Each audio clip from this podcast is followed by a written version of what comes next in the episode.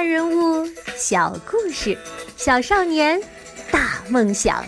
欢迎来到童老师课堂的《奇葩名人录》。你好，我是童老师。上集，童老师问小贝多芬，他是不是很烦爸爸，成天拿他和莫扎特比？贝多芬说，他想通了一些事情之后，就一点儿也不烦了。他到底想通了什么呢？我们继续听听贝多芬是怎么说的吧。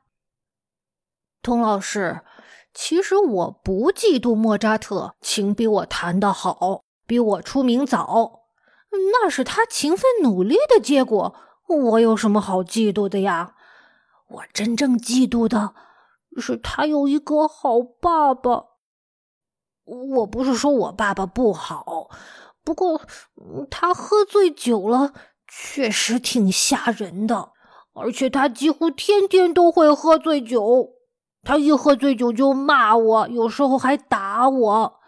他本来性子就急，一喝酒啊，更加不耐烦了，老说我起步晚了，进步太慢。我其实已经很勤奋了，我多希望他也表扬表扬我，不要老是骂我。再说了，起步晚，嗯，是我的错吗？他为什么不像莫扎特的爸爸那样早点教我呢？童老师，不瞒你说，我爸拿我跟莫扎特比，那我还拿他跟莫扎特的爸爸比呢。嘿，我们是半斤八两，谁也别嫌弃谁。嘿嘿。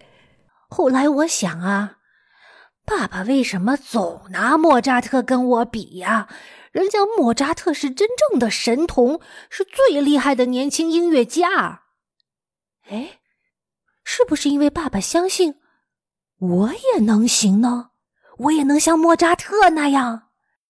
是不是他认为我也有天赋，千万不要浪费了？是不是因为他对我有信心呢？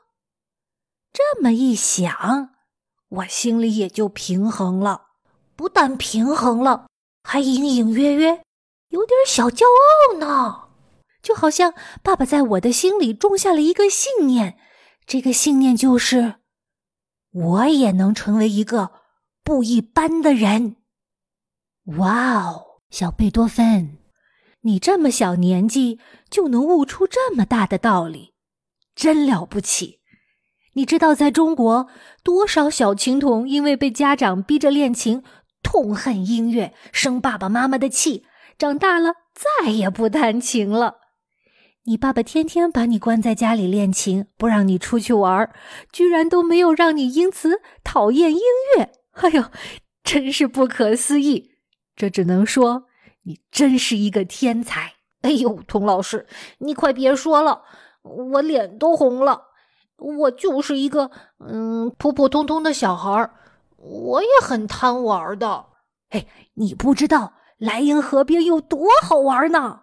你要是起得早早的，跑到河边会发现，哎，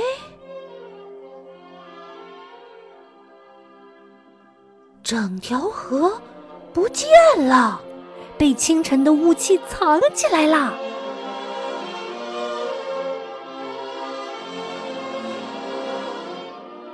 河面上的雾还会涌到岸上来，把岸上的细柳啊、果树啊罩起来，就像婚礼上新娘子头上披的白纱。太阳最大最热的时候啊，一个猛子扎到河里去游泳最爽了。我的朋友费迪南可以一口气从北岸游到南岸，哇，可厉害了！他一个劲儿冲我喊：“路德维希，快来呀！”我不行，我得抱着块浮木才敢游过河去。游累了，我们就躺在草地上晒太阳，看远处蓝色的山脉，一座山连着一座山，一共七个山峰，就像七个骑士。我们给每个骑士都起了名字，什么巴拉丁啊、比伯拉呀、紫林斯基什么的。山上有废弃的古堡。看起来就像妖怪。我和小伙伴都说好了，我们找一天早早的出发，一起去里面探险，解救被巫婆困在古堡里的公主。你们一帮人去解救公主，那公主最后选谁结婚好啊？哎呦，童老师，我们是骑士，骑士是为荣誉而战的，又不是为了跟公主结婚。再说了。公主只能嫁给王子，这是规矩。哎呦，对不起，对不起，贝多芬骑士失敬失敬。那你和你的骑士团有没有去古堡解救公主呢？还没来得及去，就被我爸拎回来练琴了。唉，这些好玩的地方，我现在都去不了了。唉，过童老师。你也不用为我叹气，我慢慢的发现呐，音乐的世界也很好玩儿。音乐里也有大江大河、崇山峻岭，也有公主和王子、妖怪和神仙。音乐能让我漂浮在水面上，也能把我带到高山之巅。音乐。能让我流泪，又给我安慰。音乐里有整个世界，不，比整个世界还要大。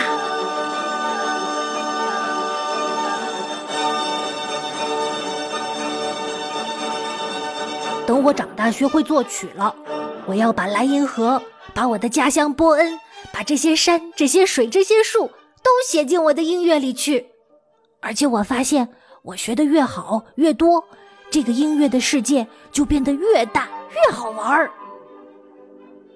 我的老师说，音乐是上帝的语言，《约翰福音》的第一章不就说的是上帝的语言吗？教堂的神父还教我们背过呢。太初有圣言，圣言与天主同在，圣言就是天主，万物都是急着他造的。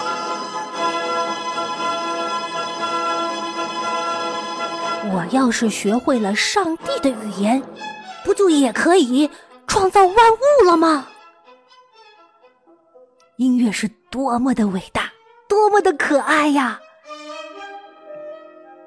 童老师，你说我怎么可能把讨厌和音乐这两个词放在一起呢？不管爸爸再怎么不靠谱，我也要感谢他，感谢他把我带进了。音乐的王国。